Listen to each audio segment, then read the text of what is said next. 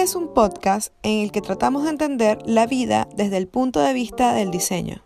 Y hablamos de diseño como si fuera nuestra vida. Yo soy Diego Guajardo.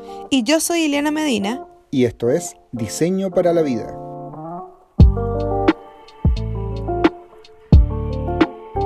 Y estamos en un nuevo episodio de Diseño para la Vida. Ili, bienvenida. ¿Cómo está ahí? Welcome, welcome a todos los que nos escuchan. Hola Di, ¿cómo estás? Acá súper, súper. Hoy vamos a hablar de buscar trabajo. Sí, sí, sí. ¿Y, ¿y por, qué, eh, por, qué, este tema? Porque eh, había quedado para el episodio pasado, eh, que no, nos fuimos por otro lado, y al final este episodio no había dado un, un auditor eh, nos, había recomendado que, habláramos de esto. Así que aquí va. Aquí está, aquí está el episodio que tanto nos pidieron. Ah. que la gente se, se manifestó. La gente, se, manifestó y, hizo marchas sobre. Hizo este dijo: Ya va, momento. Quiero saber cómo es que ustedes consiguieron trabajo, cómo es que ustedes están ahí en lo suyo. Explíquenme. Y tú justo ahí con una polera de, signos de, dólares. De pesos. Pesos o dólares. Money, money, money, money. El money, money. Claro, nos están preguntando cómo consiguieron trabajo para no hacerlo. No. Sí, sí. Y eh, bueno, precisamente de eso es lo que vamos a hablar en este nuevo episodio. Y, bueno, yo creo que podríamos iniciar desde el concepto de que buscar trabajo implica también muchas fases en las que, digamos, em, se encuentran como en distintas eh, etapas.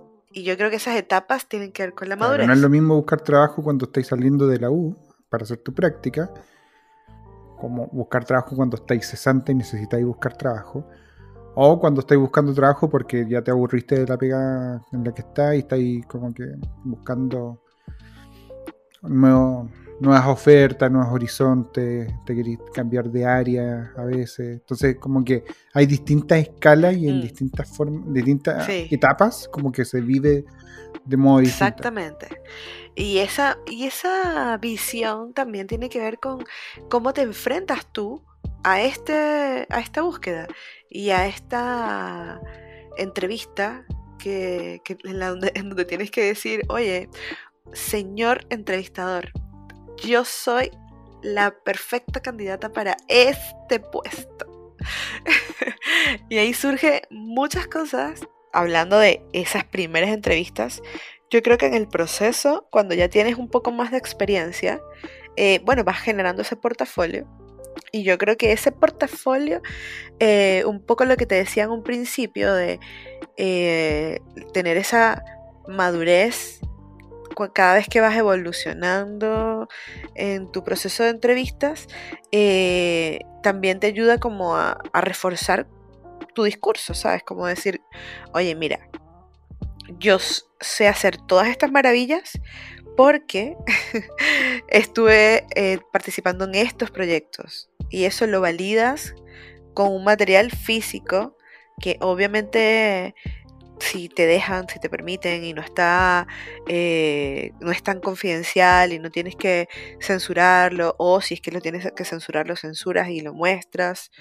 Eh, todas esas cosas como que la vas aprendiendo en el proceso, en el camino. Y y claro, los reclutadores también te dan la, posibilidad de, darte como que luces dentro del proceso donde tú dices, ya, aquí me voy a enfrentar de esta manera a esta entrevista, eh, o voy a, tomar esta otra decisión. Pero siempre el portafolio tiene que estar, siempre, siempre, tiene que estar. Por lo menos en, nuestro, en nuestra profesión es súper importante. O sea, yo por ejemplo que soy migrante, soy extranjera acá en Chile, eh, yo, a mí no me pidieron título, en, por lo menos en, en todos los trabajos que he estado durante estos años. A mí tampoco, eh, nunca. Ah, mira, fíjate. O sea. Creo que sí, en los últimos dos trabajos, pero es por un tema para rellenar papeles. O sea, como que queda, que, quedé y siempre cuando te quedaste, ya envíame, mira, necesito tu carnet, tu título, tu, para, tenerlo en nuestro registro de papeles. Claro. De papeles, de documentos. de documentos. Eh, registro burocrático. Pero no es un requisito per se para, para, para entrar a un trabajo en el ámbito de, del diseño. Al menos en mi caso, bueno, en tu caso también, eh, nunca te han pedido, nunca te piden el título como para, si no, sin título no podéis trabajar, nunca ha sido así. No, pero en otras profesiones sí, o sea, Sí, bueno, en otras sí, pero en diseño como que ni siquiera te dejan llegar a la entrevista, como primer título. Claro, en diseño. No, en diseño yo creo que el portafolio como que tiene un valor súper importante y, bueno, el, el, CV, ¿cachai? Que igual son, que, que va a contrastar el, portafolio, o sea, tú me decís que trabajaste dos años aquí, muéstrame que hiciste esos dos años acá. Eso, por eso te decía, o sea, todas esas cosas maravillosas que uno pone en el De la evidencia, claro. Claro, yo puedo hacer magia, chispas y demás, las puedo hacer porque tengo que, con qué demostrarlo. Entonces, eh, mi mayor consejo tiene que ver con eso. Como siempre, tengo un portafolio bajo la manga eh, y también un portafolio bien como a la larga como refinado, como que eh, preciso, ¿sabes? Como que me he dado cuenta de que, no sé, mm. hay gente que te descarga un PDF y el PDF tiene 40 páginas o 50 páginas. Y es como, oh no. O sea, por lo menos. Qué lata. Claro. Qué bonito tu trabajo, pero no lo voy a leer. no lo voy a ver entero, o sea, olvídalo. No, no, no, no. Lo mejor es como mandar un enlace así preciso con unos cuatro trabajos, por último, o tres, muy buenos que, que, cuenten un poco tu historia, como esto es lo que se puede hacer. O por ejemplo, no sé, hacer un prototipo de esto, eh, en donde de un, no sé, un mini sitio web y ahí, que puede ser, de hecho, no sé, en cualquier programa que te guste de diseño, y le das clic al enlace y este prototipo te simula un sitio, no tiene ni siquiera que estar online. Puede ser un Behance. Pero puede ser, por supuesto, un Behance. Exactamente, pero el portafolio debe estar. Y mm, y bueno, ese portafolio también te, en las entrevistas te funciona de diferentes maneras. Porque hay veces que ni siquiera eh, dentro de la entrevista puedes mostrarlo, o sea, tienes que enviarlo solo, solito, y él tiene que hablar por ti. Claro, y, y súper importante, ahí yo sumaría también otro, otro punto que tú decías, que sea preciso, súper depurado, que tenga no tenga ese relleno de todos los trabajos. Yo no quiero saber todos los trabajos que hay hecho, porque evidentemente, o sea, si te ponía a mostrar todos los trabajos que hay hecho, o sea, primero vaya a mostrar un montón de trabajos que quizás ya no te gustan o que estaban muy mal ejecutados porque lo hiciste en una época donde estáis aprendiendo. Eh, entonces no muestre eso. Muestre lo mejor y además que muestra también a lo que tú también vayas a postular. Pues si tú estás postulando a ser diseñador UX, también que mostrar un portafolio más o menos que vaya en esa línea. No, no te sirve de nada mostrar como gráfica para redes sociales si tú no estás postulando para eso. ¿Cachai? Entonces eso es como que, sorry, está bacán, está bonito, pero no lo voy a tomar en consideración porque estoy buscando un UX, ¿cachai? Sí, o sea, de hecho, eh, lo otro que también surge es, eh, dentro de la entrevista, hay, hay, tenemos dos personas que están allí en la entrevista. La persona que obviamente te recluta y está ahí haciéndote las preguntas y tenemos la otra parte que eres tú, que estás siendo el entrevistado. Y yo creo que es súper importante hablar de, de, cómo es ese, ese vaivén de, el proceso de las entrevistas, Diego, porque yo creo que hay, hay tenido muchas anécdotas. Hay, hay, tenido, sí, eso te iba a preguntar, si hay tenido como alguna entrevista que tú digas, tengo que contar esto. Oh, sí, pero es que tengo, tengo muchas desde las dos miradas, tanto de, de a mí entrevistándome como yo entrevistando. Pero desde a mí entrevistándome me han pasado cosas como, no sé, por ejemplo, una vez me acuerdo que antes de hacerme la entrevista me pidieron que tenía que enviar mi, mi root, que es como mi cédula, mi DNI o mi, mi documento identificador, y, y tenía que enviar también como mi visa. donde decía que tenía permanencia en el país definitiva y todo lo demás. Y ni siquiera había tenido la entrevista. Y para mí fue como, hey, o sea, qué loco, porque tengo que enviar estos documentos que son tan personales. Eh, y además es lo, lo encontré súper invasivo, porque era Mm. como, ya, o sea, si no tienes esto, no vas a pasar la Es como hacer un corte de, Y- al tiro de las personas. Claro, es un súper filtro, súper Mm. filtro. Y yo creo que está bien, o sea, está bien que la empresa se asegure como de ya, cuál es el estatus de esta persona, pero la Pero pero es siempre el como fondo, preguntar igual y confiar, porque en el fondo claro, igual tú estás ahí, vaya a contratar a alguien que te está diciendo, mira, sé hacer todo esto y todo lo que sale en mi currículum, yo he pasado por eso. Y al final es como que, ok, si tú lo dices, si dices lo que, lo que dice ahí es, es lo que tú haces o lo que has hecho, perfecto. Yo voy a confiar como, como empleador. Pero me lo voy a tener que demostrar en la cancha finalmente. Entonces, igual, igual como si tú te dicen, oye, ¿tú tenés visa definitiva? Sí. Bueno, me lo tenéis que confirmar en, un- en una previa cuando te lo tenga que pedir. Y claro, te lo voy a pedir. lo- Al final de todo, Claro, o sea, exacto. hacer ese filtro siento que igual es un poco innecesario. Y, Como que siento que corta la experiencia de la Mm. persona que está allí. Como que siento que es tener poco tacto como reclutador o reclutadora para la otra, para la contraparte, para el entrevistado. Como que siento Sí. que es súper importante eso. Yo, por ejemplo, en mi última entrevista, que Espérate, espérate, disculpa, disculpa, que justo se me ocurrió algo. Es, es como, ok, tú me estás pidiendo la visa, ok, ya, yo también te voy a pedir eh, los beneficios. como que, exacto, ¿cachai, no? Sí, como que ya, ok, pásame los beneficios entonces, porque yo, según los beneficios, voy a ver si me interesa o no exacto. la pega. O sea, como que igual uno tiene, tiene que ponerse también en ese, en ese ámbito de que, ok, o sea, tú no me estás regalando nada, yo voy a entregar mi trabajo y mi tiempo. eh, y esto es, es parte y parte, o sea, Exacto. por más, por más bacán que tú me vendáis la empresa, eh, me tiene que parecer a mí Ujú. eh, lugar para que yo ejerce, ejerza, pu- pueda ejercer como laboralmente. Y si no, chao, o sea, Totalmente. Y si no, chao, así mismo. Es que yo creo que a la larga también te das ese, ese permiso. Como decir, "Mm, no, acá parece que acá la cultura no es lo que busco. No, no es Mm. lo que busco. A mí me pasó que, por ejemplo, mi última entrevista eh, la recuerdo con mucho cariño, porque recuerdo haber estado con, con la reclutadora y, haber tenido una conversa tan rica antes. O sea, fue como empezamos a conversar, a, cono- a conocernos, a conocerme especialmente a mí, y, y ella eh, coincidimos que justo yo venía de un viaje eh, que había hecho y ella también había ido a este lugar.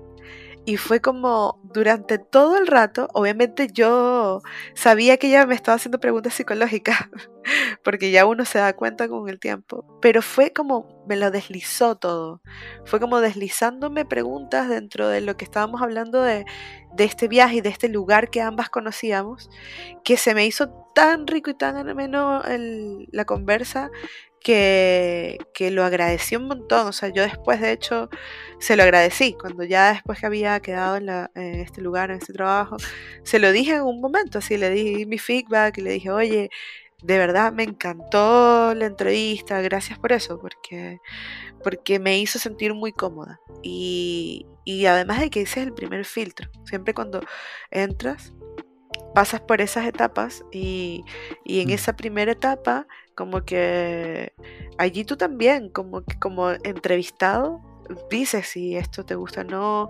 si cómo te sientes y todo, y hay veces que son muy fríos y, y, y tú como que se te quitan las ganas de seguir el proceso. mm, a mí me pasó algo así, pero seguí en el proceso, no sé por qué, eh, porque quería ver lo que pasaba después. Que me tocó a ir a una entrevista y me entero en ajá. la entrevista que iba a ser una entrevista grupal. Oh, No sé si te ha pasado eso alguna vez en tu vida, pero oh no. esto fue muy extraño. Puta, cinco personas y yo. Y, y estábamos, y nos sentaron ahí y estuvimos como cinco minutos sentados viéndonos las caras Oh, y nos preguntándonos así como que, oye, ¿qué onda? No. Pensábamos que nos iban a llamar a, a salir de la sala porque estábamos en una sala. Y de repente llega la, la, la psicóloga y nos empieza a hacer preguntas. po. Y cada uno. Entonces tú como que escucháis la respuesta de la otra persona.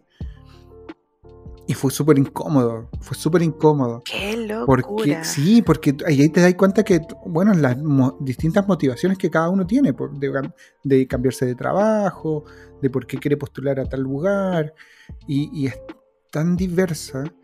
Eh, Al final eh, pasamos como dos o tres personas desde ese filtro. Ya, ¿y qué Fui pasó? después a una, a una técnica, pero eh, no era una técnica, una prueba técnica, sino que después, después vamos a hablar de eso, sino que era una pregunta, una entrevista técnica con, con el jefe directamente. Y estaba la otra persona que, Ah. había, que había ido a la entrevista, que había quedado también en la segunda vuelta, y como que, ah, sí, nos conocemos, y como, hola, ¿cómo estás? Y yo, sí, ah, vení, pasaste, sí, bien, ah, tú igual, ah, ya. Igual en, la- en la entrevista grupal, como te dais cuenta igual, como que tú decís, ah, ok, Claro. yo creo que lo hice bien. Yo creo que también puede pasar él, o puede pasar esa persona, o ella, ¿cachai? Y nos encontramos con esas, con esas personas y era como que, ah, bacán. Y, y después fui a esa entrevista y no me tincó nada. O sea, como que encontré como que. eh, como que no era el lugar adecuado. Y, y debía. O sea, ya me pareció mal cuando fuimos en la entrevista grupal. No sé si eso está bien o no, pero al menos yo no lo disfruté. Y después qu- quise seguir porque dije, ok, quiero ver cómo funciona esto. Y me encontré con de nuevo este chico ahí. Y fue como, igual fue incómodo porque Claro. como que no sé, no, no- me sentía como que nos, nos estaban haciendo un favor prácticamente. Y, y ahí como que, como que me acuerdo que salí de la entrevista y me devolví. Como que salí de la entrevista y lo veo que está sentado ahí y me Uh, devolví. Le dije, ¿sabes que no? Mira, eh, lo pensé bien y no voy a, no voy a continuar con la, con la entrevista. Y me dijeron, ¿por qué? Y yo le dije, no, la verdad es que no, no, no me pareció el modo en cómo se, se ha llevado la entrevista y, y, y bueno, le conté todo lo que te he contado, que no me pareció que bla, bla. Bien. Me parece súper bien eso, Di. Me parece súper bueno porque es que es, es también darle feedback a ellos, es generar esa conciencia eh, eh, para las, las otras- personas que se están exponiendo allí. Está súper bien. Lo eso, bueno de eso es que después me hice un amigo de pana. ahí. ¿Hiciste amigos Sí, ahí? sí. Buena. Me hice un amigo ahí y fue bacán. O sea, no, ca- no que amigo y todo, pero, Sí, pero se pero nos conocen. conocemos, ¿cachai? Como que nos damos like en Instagram. Y bien. Súper, me encanta. Sí, pero bueno, ¿Viste? Siempre de, de todas las experiencias uno saca algo. Sí. Sí, sí, sí. 100%. Y, y bueno, ahí tú yo creo que también te dio la oportunidad de, desarrollar más tus skills, si te pones a ver. Como que eh, expandiste más tu- tus habilidades blandas, yo creo, porque haber tenido esa, esa fuerza de llegar y decir así como, ¿sabes qué? No, esto no es lo mío, pero no me voy a ir sin decir nada, sino me voy a acercar y, y les voy a decir, esto no, no cuenten conmigo, pero por esto, por esto y por esto. Claro. También ahí, eh, te- primero que te mediste, porque es algo que yo también, justo hace poco hablaba de esto con una amiga que, que está buscando toman- tomar la decisión de irse de su trabajo. Está buscando la, de tomar la decisión, imagínate. No es Ah, como está que demasiado atrás, o sea, está- atrás todavía. O sea, no digamos que es atrás la palabra, sino está todavía como en ese proceso de ¿Me voy o no me voy? dar el paso. Claro. Sí, no está ni siquiera atrás, está estática. Entonces está como todavía pensándolo porque le gusta su trabajo, porque le ve cosas buenas, pero por otro lado es como ya sabe que no quiere, no, no debería de seguir ahí porque pasa por un montón de abusos y etcétera. Y, y ella me decía como que mm, ¿cómo lo hago? O sea, ¿cómo, cómo hago para tomar esta decisión y sin que me afecte como en mi proceso? Y, y claro, como que yo le decía, o sea, ti- tienes que empezar a medirte. Tienes tu, tienes tu trabajo ahora, entonces, ¿por qué no tomas la oportunidad de ir a entrevistas y te mides? Porque también yendo a entrevistas te, da, eh, te entrega esa posibilidad de decir, eh, estoy bien, estoy capacitada o Mm. no, o en el fondo mejor me quedo donde estoy y, y, mejoro mis condiciones con mi equipo y con mis jefes. Yo creo que eh, está ahí, como el, el no quedarte estático tiene que ver con darte la oportunidad de ir a, a entrevistas. No seas estática, sube los estímulos, abre tu cabeza. sube los estímulos. Abre tu cabeza, abre tu corazón. Sí. Eh, pucha, eh, es complicado tomar esa decisión, siento yo, a veces. Eh, como que... 100%. pero estoy de acuerdo con lo que tú decís, o sea, la mejor forma es como probar. O sea, eh, a veces la gente como que se pone eh, muchas trabas diciendo, ok, voy a tomar la decisión de cambiar de trabajo, o sea, me voy a cambiar de trabajo.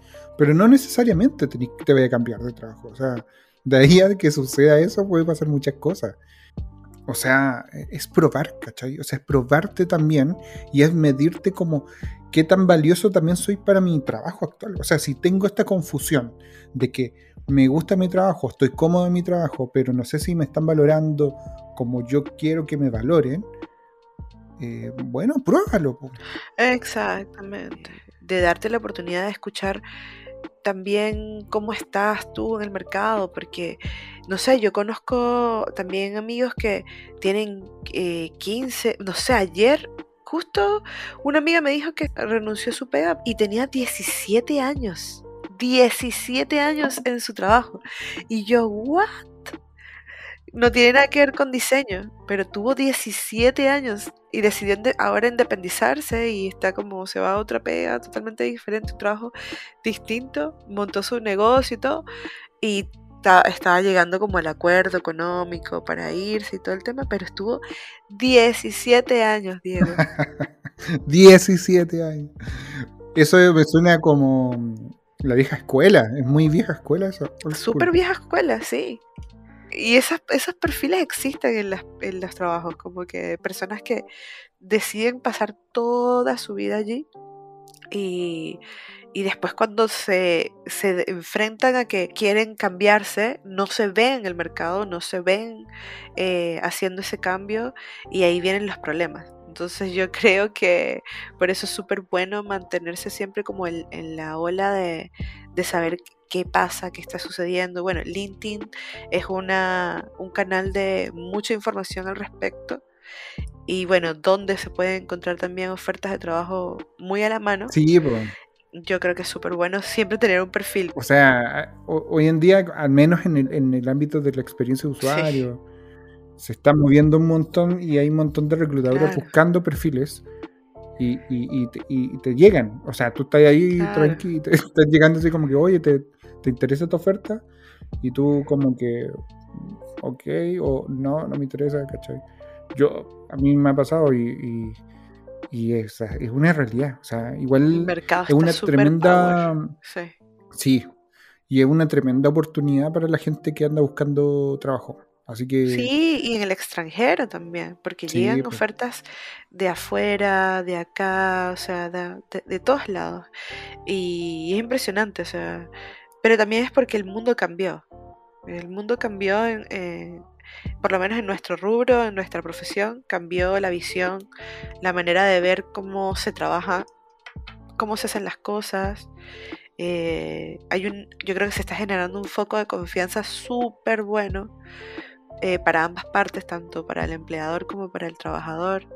Eh, y ese, yo creo que ese, ese vínculo de confianza lo buscábamos hace mucho tiempo, cuando salieron los, los Work Café o los, o los Cowork, y mucha gente lo usaba haciendo, haciendo sus startups o sus emprendimientos, o mucha gente quería trabajar que estaba cansada de estar en oficina en estos espacios, pero no había la confianza de los empleadores.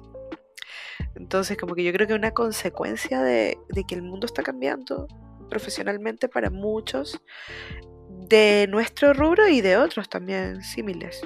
Totalmente, totalmente de acuerdo. Recuerden hacer un buen portafolio y recuerden también darse la oportunidad de escoger los proyectos que les van a funcionar según la búsqueda que, que tengan. Prepara un buen pitch a tu presentación.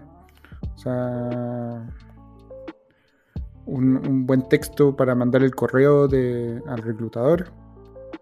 Tenerlo claro, investiga la empresa en la que estéis postulando. Cuando estés allá, eh, en las entrevistas te van a evaluar eh, tus habilidades blandas. Tienes que ser tú y demostrar tus mejores habilidades con respecto a lo que más o menos ellos también están buscando. Entender el, si andan, están buscando, no sé, pues, trabajo en equipo, escucha, demostrar que tú trabajas en eso, escucha. Sí, las habilidades blandas. Justo deberíamos hablar de eso en el próximo episodio. Dale, Las habilidades blandas. agendado. Sí, Sí, son súper importantes. Y después vienen la- la- algunas hacen eh, pruebas técnicas y ahí te van a evaluar las skills eh, más duras. Oh, ese es un súper tema, las pruebas Claro. técnicas. Y ahí, ahí nos podemos extender un montón. Pero no es la idea Sí. de, este, de este episodio. No, no, no. Pero si algún reclutador nos está escuchando, quiero que sepa que las pruebas técnicas tienen cierto grado de dificultad y también tiene que tener un cierto grado de criterios de aceptación para la persona que va a la entrevista. Para aquellos reclutadores que me escuchan. si es que alguno por allí se cuela en este, en este podcast de diseño. Porque... Yo he declinado ofertas por, la, por, la, por algunas pruebas técnicas. Lo encuentro demasiado. Abusa. Pero hay, abusa. hay unas cosas peores que te hacen hacer pruebas técnicas y ni siquiera te responden si quedaste o no quedaste. Abuso total. Oh, y ese, a ese lo odio. Y los podría funar hoy. Pero no lo Sí. voy a hacer. Tenemos sus nombres y los conocemos. Ah, Exactamente. Los podría funar. Pero no lo voy a hacer. sí. Porque igual, claro. Sí, sí, Porque sí. uno nunca sabe. mucho detalle. Porque uno nunca sabe. La vida me da muchas vueltas, así que no voy a funar a nadie. No, pero, pero de verdad que Pero tú sabes quién Sí. eres. Ah. ah, tú sabes. Sabemos dónde vives. Ah, no, mentira, mentira. Pero digo, como que tomar esa conciencia de, oye, eh, el tiempo de la persona te vale mucho. O sea, también. Sí, la persona que está siendo entrevistada vale, se ilusiona, pasa mucho tiempo entregándole a, a esa entrevista y a ese pro- esa prueba técnica, así que regulen, regulen también el grado de dificultad, más que el grado, yo creo que más que el grado de dificultad es el grado de extensión de lo que se va a hacer. Qué tan extenso y avanzado puede ser. y siempre, y siempre respondan. Y Oye, siempre responda. Y- ah, y otro consejo también para la gente que anda buscando pega. Siempre pidan feedback. Juan, eso es lo mejor. Sí. Eh, oye, ¿por qué? ¿Qué te pareció? ¿Te- No quedé. ¿Y me puedes decir por qué? Por favor, claro. Siempre vas a aprender, siempre, vas a aprender. Así que bacán. O sea, es, es una oportunidad. No, a veces uno se siente mal por el feedback, pero eh, Aporta. que es la única forma de aprender. Así que bacán. O sea, pide feedback y los reclutadores Sí. y respondan a la gente que está buscando trabajo y más a esa persona que no tiene trabajo y está buscando trabajo. Sí, que está urgida también, que necesita encontrar un trabajo. Sí. Sí, empaticen, Sí, por favor. empatía, empatía, que es una palabra que, que ocupamos mucho en, en diseño, hay que ponerla en práctica también en la vida, en la vida misma. Hoy estoy súper crítico. sí, sí. eh, pues, Sí, me puse así su- estamos me aquí. puse súper el crítico. Claro, así que onda. Ya responde. Sí, por favor. No, pero es que es verdad, es verdad, igual es, es penca, weón. porque a mí me ha pasado que varios amigos me han dicho, como que, oye, no me respondieron. Y es, Mm. ah, Es desilusionador, sí, sí, hay gente que está buscando trabajo. claro. 100%. Así que ya saben. Bueno, muchas gracias por estar con nosotros en este episodio. Así es. Así que ya saben, reclutadores. Los tenemos en la mira. No, hay algunos reclutadores que son súper buena onda y bacán. Sí, Y, y- totalmente. y a mí cuando me llegan ofertas, yo siempre respondo eh, cuando estoy interesado, cuando no estoy interesado, siempre respondo. Siempre. Sí, eso es otra cosa también. También, como, no, como si uno también quiere que, te respondan, si sí o si no, uno también tiene que responderle, mira, sé que no estoy interesado. Y eso es bacán. No, estoy, estoy feliz en mi pega, en mi trabajo, así que por ahora no, pero gracias por tomarme en cuenta. Exacto. Porque también están haciendo su trabajo, así que, oye, responde, responde, no seas tú. no, soy vaca y responde. Pobre vaca, pobre vaca. Pero bueno. La No tengo nada. ¿Por qué te metes tanto con las vacas? No tengo nada, no tengo nada en contra de las vacas. Me parecen animales adorables. Sí. Así que bueno, hemos llegado al final de este episodio. Gracias por estar con nosotros en un episodio más y nos estamos escuchando por Spotify, Anchor, Apple Podcast, Google Podcast y todos los demás que quieran utilizar para escucharnos y están disponibles. Recuerden seguirnos por eh, arroba diseño para la vida en Instagram. Dejen sus mensajes, coméntenos, dejen episodios que quieran eh, revivir, quizá llevarlo a más profundidad también, o algunos temas que a ustedes les gustaría que tocáramos. Sería bacán eh, tener esa conversación. Y también podrían dejarnos mensajes de audios.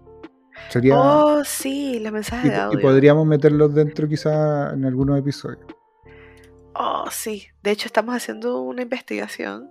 Hace poco estuvimos en unas, con unas encuestas en Instagram, así que gracias a todos los que nos respondieron y nos dieron ese feedback eh, para próximos episodios. Así que nada, un abrazo y gracias por estar acá. Chau, chau. Chaito.